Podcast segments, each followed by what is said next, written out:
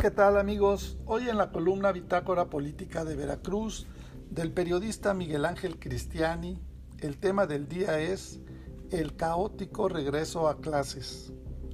Antes queremos saludar a nuestros oyentes en el terruño veracruzano y más allá de las fronteras.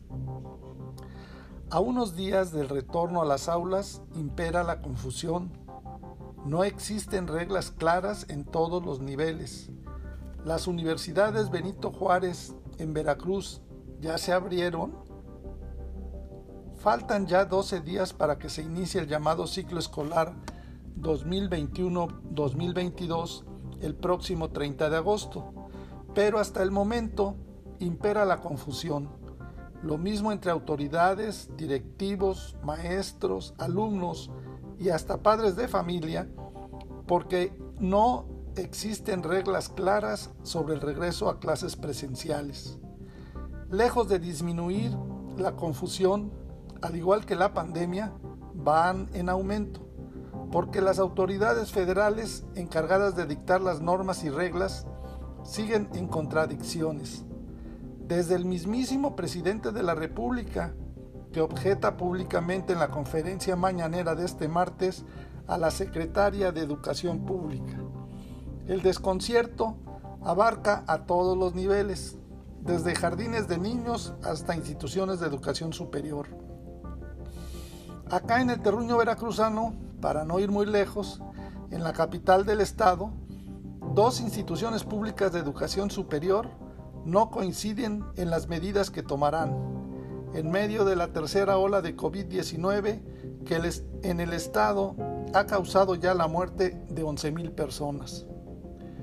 En tanto que este martes 17 de agosto, el Tecnológico de Jalapa, adherido a la Secretaría de Educación de Veracruz, anunció el regreso presencial de 7.000 alumnos a partir del 30 de agosto, lo anterior con medidas sanitarias que puntualizó la institución.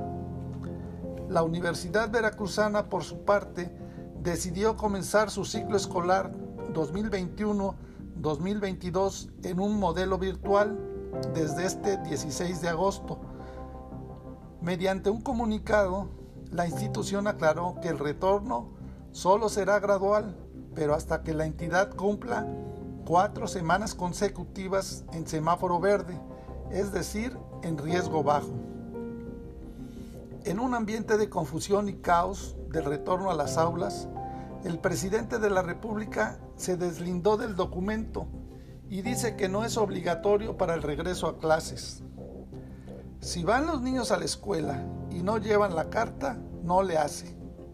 Obrador aseguró que la carta compromiso para regresar a clases presenciales que se había mencionado no será obligatoria si van los niños a la escuela y no llevan la carta, no le hace.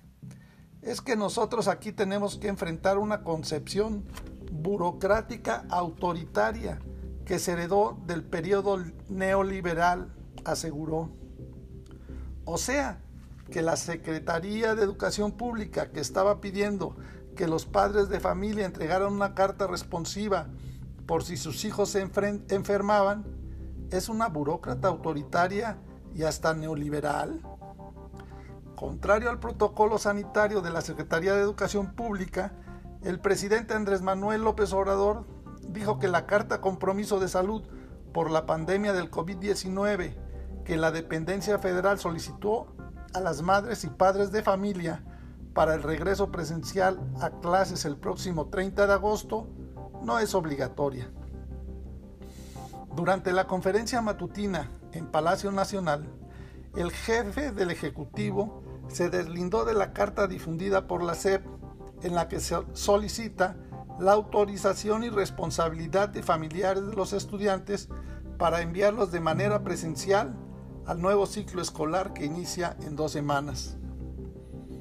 En el mismo tema del regreso a clases presenciales, sería también saludable que se informara acá en el estado de Veracruz por parte del superdelegado de Bienestar, Manuel Huerta Ladrón de Guevara, ¿cómo va eso de la promesa del presidente López Obrador de que se construirían 100 universidades en todo el país? ¿Cuántas son para el estado de Veracruz? en dónde se encuentran ubicadas, si ya están construidas las instalaciones y con cuántos alumnos cuentan. Hay que recordar que desde su primer informe del 5 de abril del 2020, el presidente Andrés Manuel López Obrador dijo que 15.000 alumnos ya estaban estudiando en las nuevas universidades de bienestar Benito Juárez, uno de los principales proyectos de su gobierno, aunque hasta ese momento no había información sobre la dirección de los supuestos planteles para poder comprobarlo.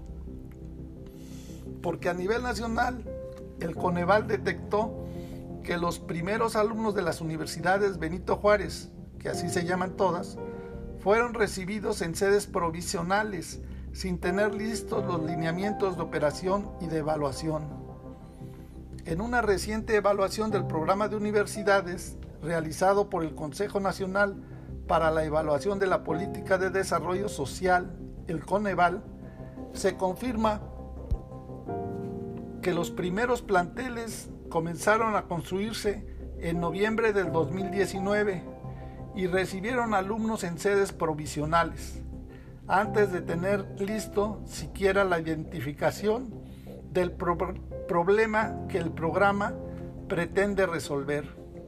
Análisis de la pertinencia de las carreras, las sedes, lineamientos de operación, gasto o evaluación elementos que en algunos casos siguen aún pendientes este año.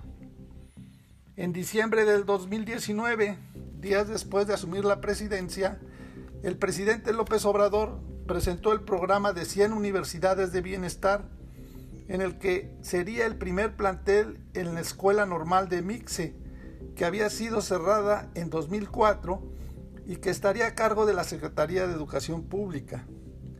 A casi tres años del lanzamiento de las universidades de bienestar y que según el gobierno federal no todas cuentan con un plantel como la de Zacapu, Michoacán, que tiene una matrícula de 900 alumnos y ha tenido que tomar clases hasta en el piso. Así las cosas, en medio del caos sobre el regreso a clases presenciales en todos los niveles de educación, sería saludable que se transparentara y difundiera al menos la información de las universidades Benito Juárez en el estado de Veracruz. Para más información del estado de Veracruz, contáctanos en nuestras redes sociales en internet en www.bitácorapolítica.com.mx.